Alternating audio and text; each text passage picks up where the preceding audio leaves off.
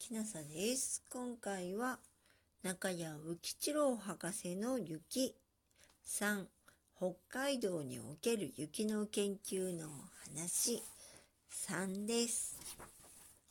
このようにして札幌と十勝岳の中腹とで毎冬雪の結晶の写真を撮ってきたのが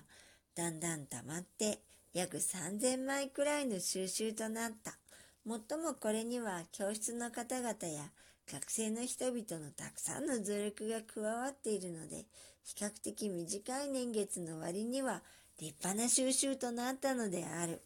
この収集では特に注意してなるべく天然に見られる全種類の雪の結晶を網羅するように努め、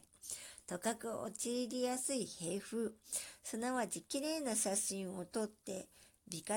美的化的価値が多い結晶のみに重点を置くことがないように注意を払ったつもりである。もっとも特に汚い形の結晶を探してはなく、落下の途中で破損したものは避け、決まりきった形のもの、すなわち六下重市場の結晶などは、その中でも立派に発達した代表的なものを逃さないように、心がけたことはもちろんである。このようにして集めた70枚余りの写真を眺めていると、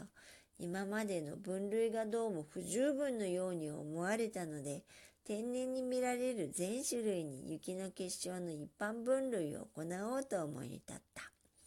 その分類を行う前に、各々の結晶の型について、その代表的な結晶の写真を挙げて、その詳しい説明を置く必要がある。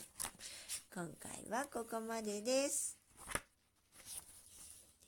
中谷浮吉郎博士の雪第3北海道における雪の研究の話3でした。